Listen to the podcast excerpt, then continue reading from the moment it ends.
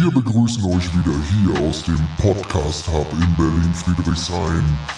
Wir tauchen jetzt ab in die Katakomben von Krypto, Blockchain und NFTs und all den geilen Scheiß.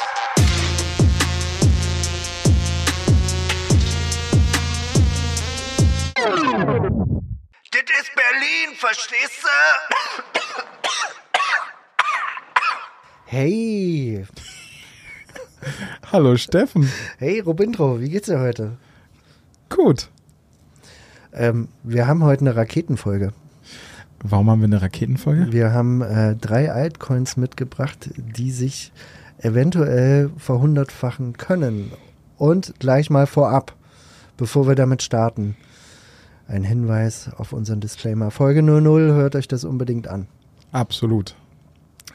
Und bevor wir in die Altcoins gehen, ähm, haben wir noch ein bisschen was mitgebracht. Nämlich, wir haben unser erstes, wirklich so in, in Worten verfasstes äh, Review bekommen. Magst du uns das mal vorlesen? Ja, total gerne. Und äh, bevor ich das tue, schreibt uns gerne weitere Reviews. Ja, äh, mit konstruktiver Kritik und allem drum und dran. Und jetzt das äh, neueste Review und bisher einzige. Cooles Brainfood, weiter so. Fünf Sterne. Anregender Podcast von Robindro, Ulla und Co. Inspirierend und gut zu folgen. Bin auf die nächsten Folgen gespannt und mal was anderes als HR. Danke euch für den spannenden Content. Liebe Grüße, Alexander. Ja, Ja. danke, danke Alexander für das Review. Wir Ja. freuen uns auf jeden Fall total. Es war, äh, meine ich, auf Apple Podcasts. Ja. Ähm, da kann man die so wortwörtlich schreiben. Ähm, hinterlasst uns auch gerne äh, eine Bewertung auf Spotify, wenn ihr dort unterwegs seid oder auf den Podcast-Anbieter eurer Wahl. Genau. Einfach reintippeln, Sterne drücken, wie ihr mögt. Wir freuen uns auf jeden Fall darüber, auch vor allen Dingen über Anregungen. Und bevor ihr jetzt irgendwas anderes tut, einfach mal auf Twitter gehen, 030 unterstich äh, dezentral folgen. Ganz wichtig, die Plätze sind rar gesät. Es kontingentiert, also beeilt euch. Ja, bei, äh, bei einer Million wird Schluss sein. Ist Okay. das Market Cap? Ja, alles klar. Das ist Market Cap. Wir haben heute drei spannende Coins mitgebracht und äh, Trommelwirbel. Erster Coin ist Nexa. Nexa ist total spannend. Und zwar ist Nexa ein Layer 1 Proof of Work Protokoll. Ähm, sie geben an, dass sie 100.000 Transaktionen pro Sekunde schaffen, äh, wollen auch Smart Contracts integrieren, ist bisher noch nicht integriert und das Market Cap liegt bei unter 20 Millionen. Und wenn man äh, sich mal die Historie anguckt von Layer 1 Protokollen, wo die Reise dahin gehen kann, wenn alles funktioniert, ähm, da sind hier mehrere Milliarden möglich möglich, muss man dazu sagen. Aber wenn ich mir so ein paar Sachen um Nexa anschaue, finde ich das total spannend, weil das Team hinter Nexa hat äh, Verbindungen zu einer Organisation, die nennt sich Bitcoin Unlimited. Und Bitcoin Unlimited ist äh, eine Organisation, die besteht aus äh, Mitgliedern, die zum Beispiel am Bitcoin Cash mitgearbeitet haben. Äh, und zwar schon seit 2017. Also sie sind schon sehr, sehr lange am Start, kennen Krypto, haben schon sehr, sehr viel miterlebt und wollen jetzt hier ein Layer One aufsetzen, ähm, was eben mit, mit allen Layer Ones, die es jetzt da draußen gibt, zum Beispiel Solana, Ethereum, ähm, Kedena, Cars, etc. Äh, konkurrieren und wollen eben die Sache besser machen. Und was äh, ganz spannend ist, ist auch so ein Stück weit die Technologie dahinter. Sie wollen nämlich beispielsweise, ähm, wenn du, wenn du jetzt einen Node betreiben willst, musst du ja theoretisch alle, man muss nicht nur theoretisch, muss die gesamte Blockchain runterladen, um eben ähm, den aktuellen Stand zu haben, um Double Spending und so weiter äh, verhindern zu können. Und der Ansatz, den jetzt Nexa hier fährt, ist, dass du nicht alle Transaktionen in deiner Node hast, sondern die Kontostände. Also du, du lädst dir zu einer bestimmten Blockzahl die, die Kontostände runter, wenn ich das richtig verstanden habe. Falls es nicht richtig ist, äh, schreibt uns das in die Kommentare, schreibt uns äh, auf Ähm, korrigiert uns gern, aber das ist das, so wie ich das mitgenommen habe. Und ich finde diesen Ansatz total spannend. Die nennen das UTXO und das ist äh, scheinbar eine brandheiße äh, Technologie. Ähm, Proof of Work Scaling. Wie gesagt, 100.000 Transaktionen pro, pro Sekunde. Das ist auf jeden Fall krass, wenn sie das wirklich schaffen. Ähm, sie wollen das mit Wise Contracts machen, was quasi eine andere Bezeichnung für Smart Contracts ist. Sie sagen halt selber, ähm, das wird ein EVM-like äh, Experience sein oder von der, von der Funktionalität, aber du wirst halt weniger Ressourcen brauchen, was auf jeden Fall äh, spannend klingt. Weniger Ressourcen bedeutet aber auch äh, weniger Kosten. Und das wird natürlich für DeFi und Co., für all das, was wir heute haben, total spannend werden. Und was ich persönlich, als ich mir die Roadmap angeschaut habe von äh, Nexa, total spannend finde, ist, ähm, ich habe mir mal angeschaut, was da so drin steht. Es steht zum Beispiel in uh, Next Steps late 2022 to mid 2023 steht drin, dass sie ein Signature FPGA Miner bauen wollen. Und was das quasi ist, ein FPGA ist, äh, oder ein FPGA, äh, also das steht für Field Programmable Gate Array. Das ist quasi so eine Vorstufe von einem ASIC-Miner. Und wenn wir mal drüber nachdenken, wie im Moment, also wie so eine Evolution äh, von einem Proof-of-Work-Protokoll ist, du fängst halt an mit CPU-Mining, dann gehst du hin zu den Grafikkarten, das ist GPU-Mining, also das ist da, wo Nexa gerade steht, äh, wo auch Ergo, also Ergo gerade steht oder äh, auch andere GPU-Protokolle. Ähm, und der nächste Schritt ist dann quasi ASIC-Miner. Und was, was quasi äh, so ein Stück weit ähm, der Prozess ist oder der Mechanismus dahinter ist ja, guck mal, wenn du jetzt so eine GPU-Mining-Farm zu Hause betreibst, willst du die ja möglichst profitabel betreiben. Das heißt, du switcht immer zu dem Coin, der profitabel ist. Und wenn das gerade Nexa ist, dann wirst du Nexa meinen, wirst diesen Nexa-Algorithmus meinen wirst die Coins nehmen, die sehr wahrscheinlich verkaufen, was wieder zu Verkaufsdruck führt. Wenn Nexa dann wiederum nicht mehr profitabel für dich ist, profitabel bedeutet ganz einfach, ähm, der Wert der Coins minus die Stromkosten, die du halt aufwenden musst, mhm. ist gleich dein Profit. So, wenn, wenn da dann ein Minus steht oder ein anderer Coin einfach profitabler ist, wirst du zu diesem anderen Coin switchen. So, wenn wir das Ganze berücksichtigen und äh, darüber nachdenken, was passiert bei einem ASIC-Miner oder ähm, erstmal bei diesem Chip, also ein ASIC-Miner ist ausgestattet mit einem Chip, der darauf programmiert ist, nur diesen einen Algorithmus zu meinen. Also das heißt, wenn du jetzt eine KDX äh, KD Box 2 kaufst von Goldshell beispielsweise, kann dort nur der Kedina-Algorithmus gemeint werden. Du kannst dann nicht mehr switchen auf, auf Bitcoin oder ähm, einen anderen Algorithmus. Du kannst dort wirklich nur KDA meinen. Und wenn dieser Miner dann kommt für, ähm, für Nexa, ähm, wird es natürlich zur Folge haben, dass die Leute, die den Miner kaufen, wesentlich loyaler gegenüber Nexa sind, als wenn sie nur GPU-Miner betreiben. Meine Verständnisfrage für mich ähm, hat die äh, UTXO-based Blockchain-Technologie Auswirkungen aufs Minen auch? Also, dass ich dann sozusagen effizienter meinen kann oder sowas? Mm, also habe ich jetzt nicht so verstanden, ist nur, nur äh, eine technische Gegebenheit dahinter, ist nur die Technik. Genau, aber, aber, ich, aber das hat ja zur Folge, dass ich äh, quasi nicht die ganze Blockchain runterladen muss. Genau, also es ist schneller dadurch, ja. ne, wesentlich schneller und äh, technisch effizienter. Das heißt, wenn ich sozusagen äh, äh, quasi FPGAs habe, mhm. sind die unter Umständen effizienter als äh, quasi die herkömmlichen. Als die von Bitcoin ja, beispielsweise. Genau. Ähm, Oder das ist die, die, die Idee dahinter? Die Idee dahinter ist einfach eine Blockchain zu bauen, die effizienter ist als mhm. all das, was es zuvor gab. Ja, okay. Das ist quasi die Idee dahinter. Und ähm, was so ein Coin quasi ähm, quasi äh, leisten kann, auch hinsichtlich Preis, könnt ihr euch mal im äh, Casper-Chart anschauen. Das ist das äh, Ticker ist KAS, werden wir auch nochmal verlinken.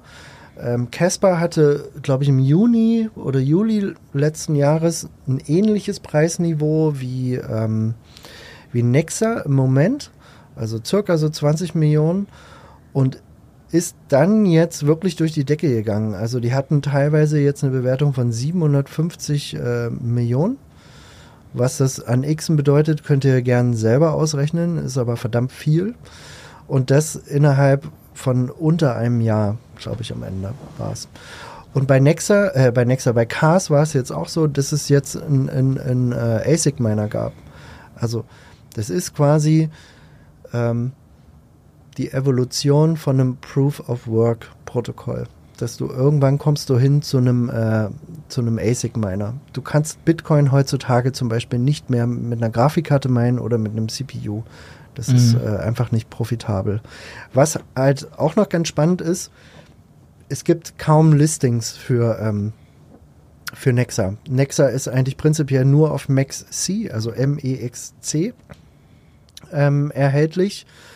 Und da spielt auch eigentlich die Musik. Es gibt, gibt noch ein Listing auf CoinX, aber ähm, ich sag mal, das heutige Tagesvolumen 341.000 Dollar getradet auf MaxC versus dem zweitgrößten Volumen auf CoinX von 24.000. Also es ist um Vielfaches geringer. Also prinzipiell gibt es nur eine Exchange, die mehr oder minder äh, Nexa listet. Und ihr kennt es selber, ähm, jedes Listing, was dazukommt, muss Coins am Markt kaufen und es führt dazu, dass der Preis nach oben gibt, weil sie halt Liquidität brauchen um, um, mhm. um für das Listing. Ähm, ist auf jeden Fall total spannend, werden wir weiter verfolgen. Ähm, es wird auch demnächst Upgrades geben. Ich habe mir so ein paar Interviews nochmal angeguckt mit dem, mit dem Founder. Ähm, sieht für mich auf jeden Fall total spannend aus. Ist das erste Projekt, äh, was ich unter der Kategorie 100x Altcoins äh, ansiedeln würde. Und das zweite Projekt ist Decentralized Social. Ticker ist DESO. Werden wir auch alles verlinken in den Show Notes. Und ich habe gerade Robindro mal bevor wir eigentlich mit der Folge gestartet haben, zu Bindo gesagt, schau dir mal die Webseite an von, äh, von Deso. So, und vielleicht kannst du uns mal abholen, was hast du da so gesehen? Ja, also ähm, wie du schon angekündigt hattest, mir in dem Moment, ja, es, es ist auf jeden Fall die krasseste Website, die ich überhaupt gesehen habe. Jetzt gar nicht inhaltlich, sondern der Aufbau der Website und wie sie sozusagen einen durch das Thema m, sprichwörtlich mitnimmt. Das ist krass, ne? Wie ja. alles, wie alles reingeflogen kommt, von links nach rechts animiert. Also besucht es mal selber, deso.com, könnt ihr mal reinschauen und scrollt einfach mal durch. Das ist der, also für mich ist es total überwältigend gewesen, als ich das zum ersten Mal gesehen habe und gesagt, oh Gott, wie viel Kohle muss in dieser Seite stecken, das auch, aber ich weiß nicht, vielleicht kennt ihr auch diese, es gibt immer mal wieder diese geilen YouTube, TikTok und sonst wie Videos, wo Bild in Bild in Bild in Bild in Bild in Bild in Bild gezeichnet wurde. Ja, dafür gibt es ja extra Apps, damit du dich äh, quasi wie auf einem Miro-Board ins Unendliche reinzoomen kannst. Und so ähnlich ist es da auch. Äh, natürlich irgendwann beim Impressum auf, aber einfach Knaller.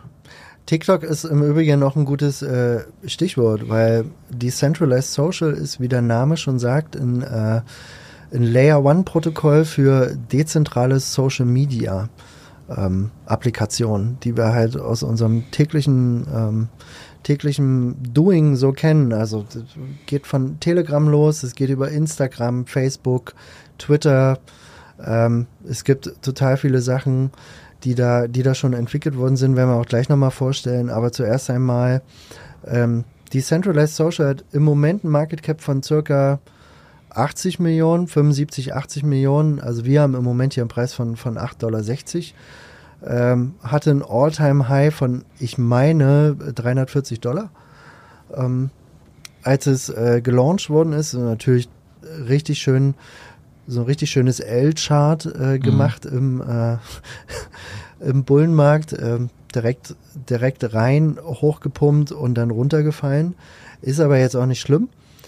Ähm, was aber total spannend ist, wir wissen ja, Bitcoin hat zum Beispiel einen Supply von 21 Millionen und DESO hat weniger als die Hälfte.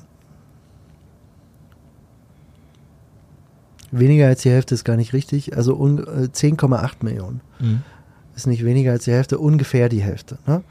Also fast 11 Millionen nur an Supply und wenn wir uns mal dran erinnern, was äh, zum Beispiel Quant im letzten Bullrun gemacht hat, die, die auch einen geringen Supply haben, ähm, dann kann das auf jeden Fall ein Katalysator sein. Also es kann unfassbar schnell gehen, ähm, wenn, wenn die Märkte einmal wieder so ein bisschen, bisschen bullisch drehen und ich finde 8,66 Dollar total spannend. Und wenn man sich mal anschaut, wer da auch schon drin hängt, also die haben ein 200 Millionen äh, Funding gemacht.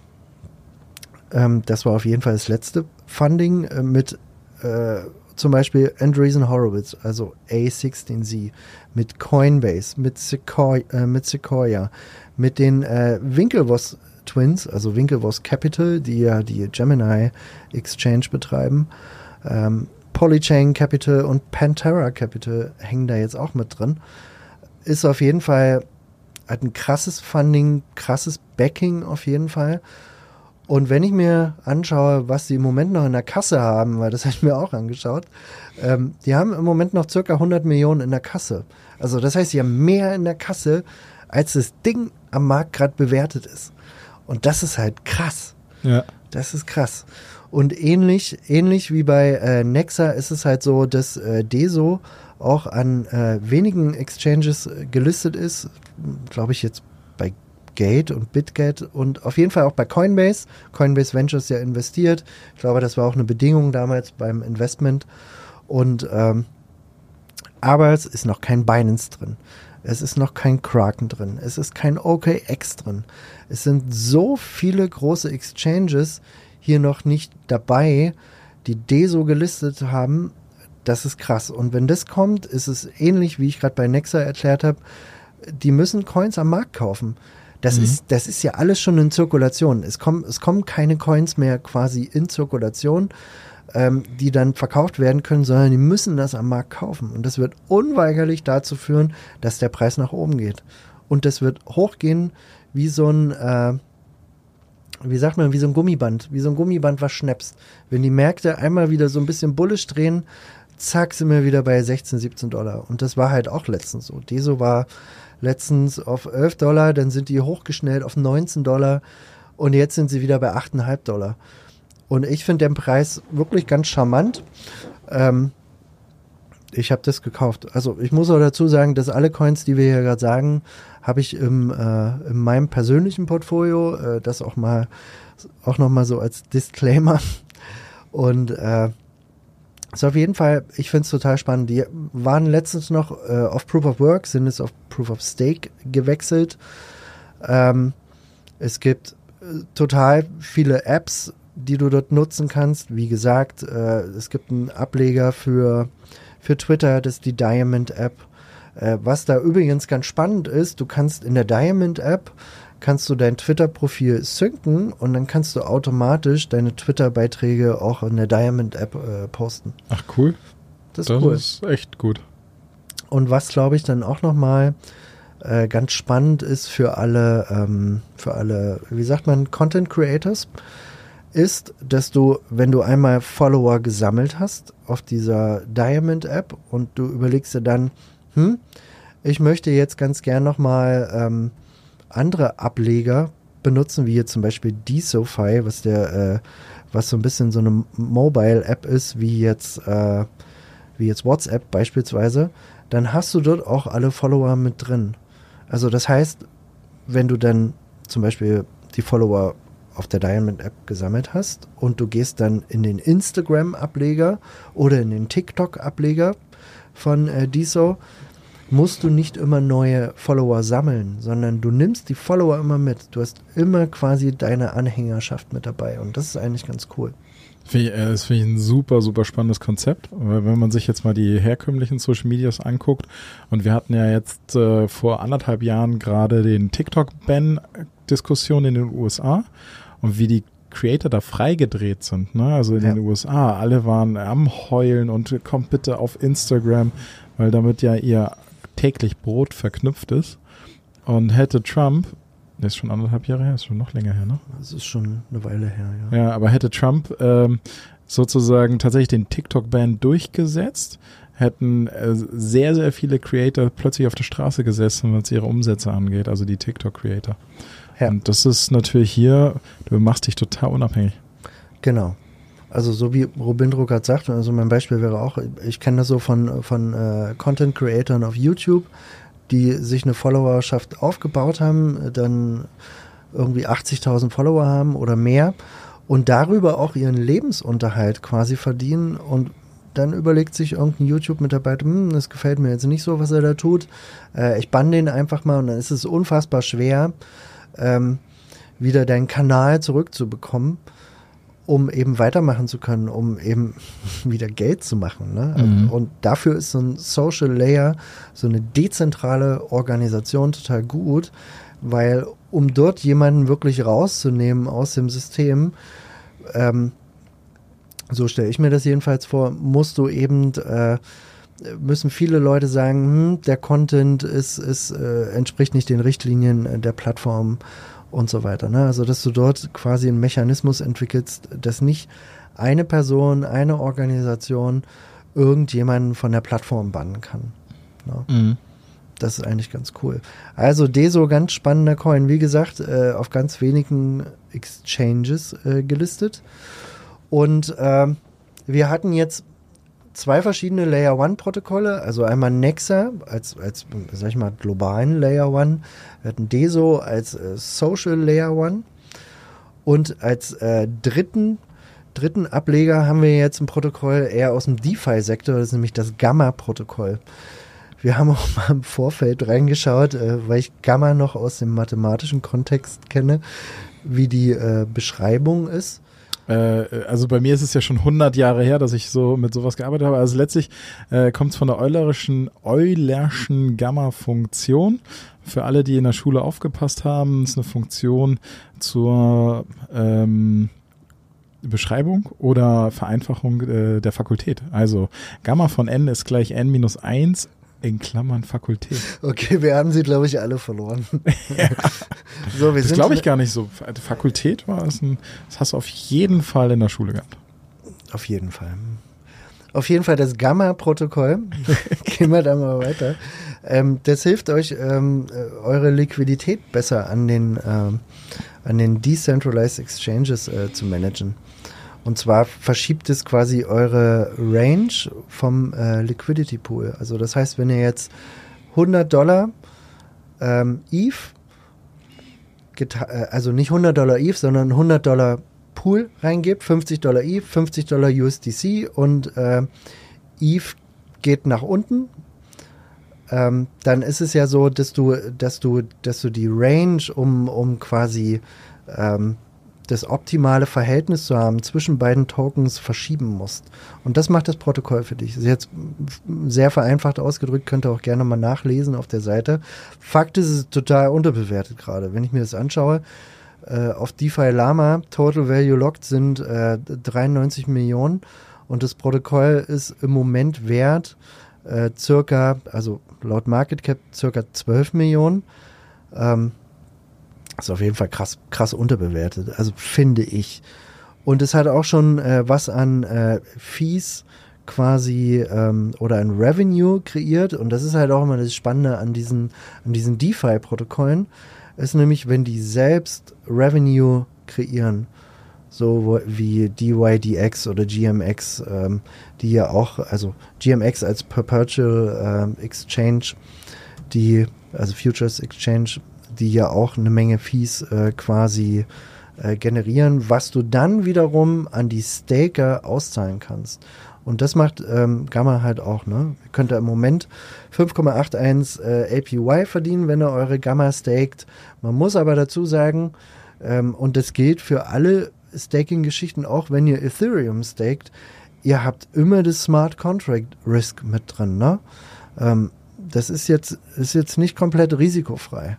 Muss man auch immer mal mit dazu sagen. Und ich finde 5,8 Prozent klingt irgendwie nett, ähm, aber ich würde für 5,8 Prozent kein Smart Contract äh, Risiko eingehen, bin ich ganz ehrlich. Fakt ist, Gamma ist unterwegs auf Ethereum, Optimism, Polygon, Arbitrum und CeLo, also auf EVM Chains. und äh, die werden das auch noch weiter ausbauen.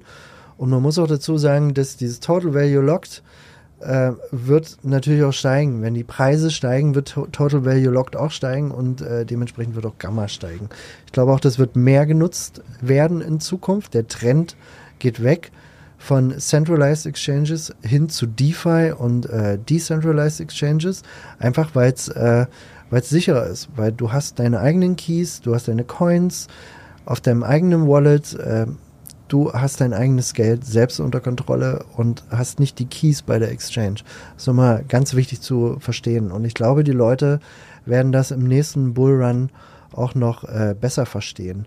Prinzipiell ist Gamma ähm, gelistet nur auf Uniswap. Also das wirklich das Volumen spielt sich ab äh, auf der, es gibt verschiedene Versionen von Uniswap, es gibt eine V2 und eine V3. Vier, äh, knapp 72 Prozent auf der V3, das ist halt wie gesagt die neuere Version und die ältere Version, da sind es äh, 24 Prozent. Es gibt nur 2 Prozent auf CoinX, das ist eine kleinere Exchange. Ähm, prinzipiell spielt sich hier die Musik äh, auf Uniswap ab. Und wenn sowas gelistet wird, auch, auch auf kleineren, äh, kleineren Exchanges, führt es unweigerlich dazu, dass der Preis nach oben geht. Und wenn wir darüber nachdenken, 12 Millionen Market Cap sind halt nichts im Bullrun. Es mhm. kann halt super schnell in die Höhe schießen und wenn DeFi mal so ein bisschen populärer wird und das hatten wir letztens schon. Letztens hatten wir die, die Oldschool DeFi Projects, die wirklich durch die Decke gegangen sind. Ähm, und ich persönlich bin, habe auch, auch einen gewissen Anteil meines Portfolios in äh, DeFi auf jeden Fall. Äh, unter anderem im Gamma oder beispielsweise Unipilot ist auch ein ganz spannender, vielleicht nochmal als Add-on. Unipilot ist, äh, macht quasi das gleiche wie Gamma, aber ist noch ein bisschen kleiner, ist nur, ich glaube, 1,2 Millionen Market Cap oder noch weniger. Da habt ihr vielleicht nochmal eine höhere Chance auf ein 100x, aber ich finde Gamma ganz sexy, auch als Beimischung im Portfolio. Ähm, und das waren eigentlich prinzipiell unsere drei Raketen. Ich glaube, wir werden noch mehr Raketen vorstellen. Ähm, aber das soll es für heute erstmal gewesen sein. Äh, absolut. Eine Nachfrage noch. Klar. Jetzt nochmal ähm, zum Gamma. Das, was das Protokoll tut, sind ja im Wesentlichen die Automated Strategies. Ja. Und ähm, so wie ich das jetzt verstanden habe, ist das doch ein No-Brainer, das einzusetzen. Oder gibt es einen Grund, warum ich das händisch, also warum ich es selbst machen sollte? Deswegen gibt es das Protokoll, weil es händisch nicht so richtig sinnvoll nee, genau. ist. Du kannst ja auch nicht immer händisch manuell nachjustieren, mhm. weil Krypto läuft 24-7 du weißt nicht, wenn drei Uhr nachts äh, quasi die Preise nach oben oder unten gehen. Das ist ja immer so ein bisschen der Nachteil. Wenn, wenn's, wenn's, wenn, du, wenn du eine Menge Wohler hast, musst du quasi die Range nachziehen. Okay. So, so, egal ob das nach oben oder unten geht, weil du brauchst ja brauchst eine optimale Range, um eben passiv, äh, passiv äh, quasi optimal zu verdienen am Liquidity Pool. Mhm. Also wir wissen ja 0,3 Prozent kriegen kriegen bei den meisten Exchanges Liquidity Provider ähm, quasi als Vergütung. Ähm, es macht aber nicht so viel Sinn, wenn du, wenn du diese Range nicht nach oben oder unten justieren mhm. kannst. Ich weiß, es ist schwer zu, äh, schwer zu erklären, aber es hilft euch quasi, die Range optimal zu gestalten, automatisch nachzuziehen, nach oben oder unten, dass ihr quasi auch äh, Verlusten vorbeugt und eben aber auch mehr Gewinne macht. Also es ist quasi ein Hilfsmittel zur Profitabilität eures äh, Liquidity Pools. Und das ist eigentlich, eigentlich ganz cool. Es das liegt ist total smart. Also sehr schlau. auf der Hand. Ja. Das wundert mich vorhin, ne? Ich hätte gedacht, manchmal denke, also ich bin ja noch nicht so tief drin, aber manchmal denkst du so, warum hat denn das nicht schon jemand erfunden? Tja. ist ja manchmal so. Ist ja auch, das ist auch das Geile an diesem Markt dass ganz viele Sachen einfach noch erfunden werden können müssen. Ja. Also, fasziniert mich total. Ist auf jeden Fall total cool. Unsere drei Raketen, also nochmal Nexa, ähm, DESO, Decentralized Social, und am Ende noch das Gamma-Protokoll als äh, DeFi-Rakete ähm, und Robindro. Weißt du was? Was? Die nächste Folge wird Der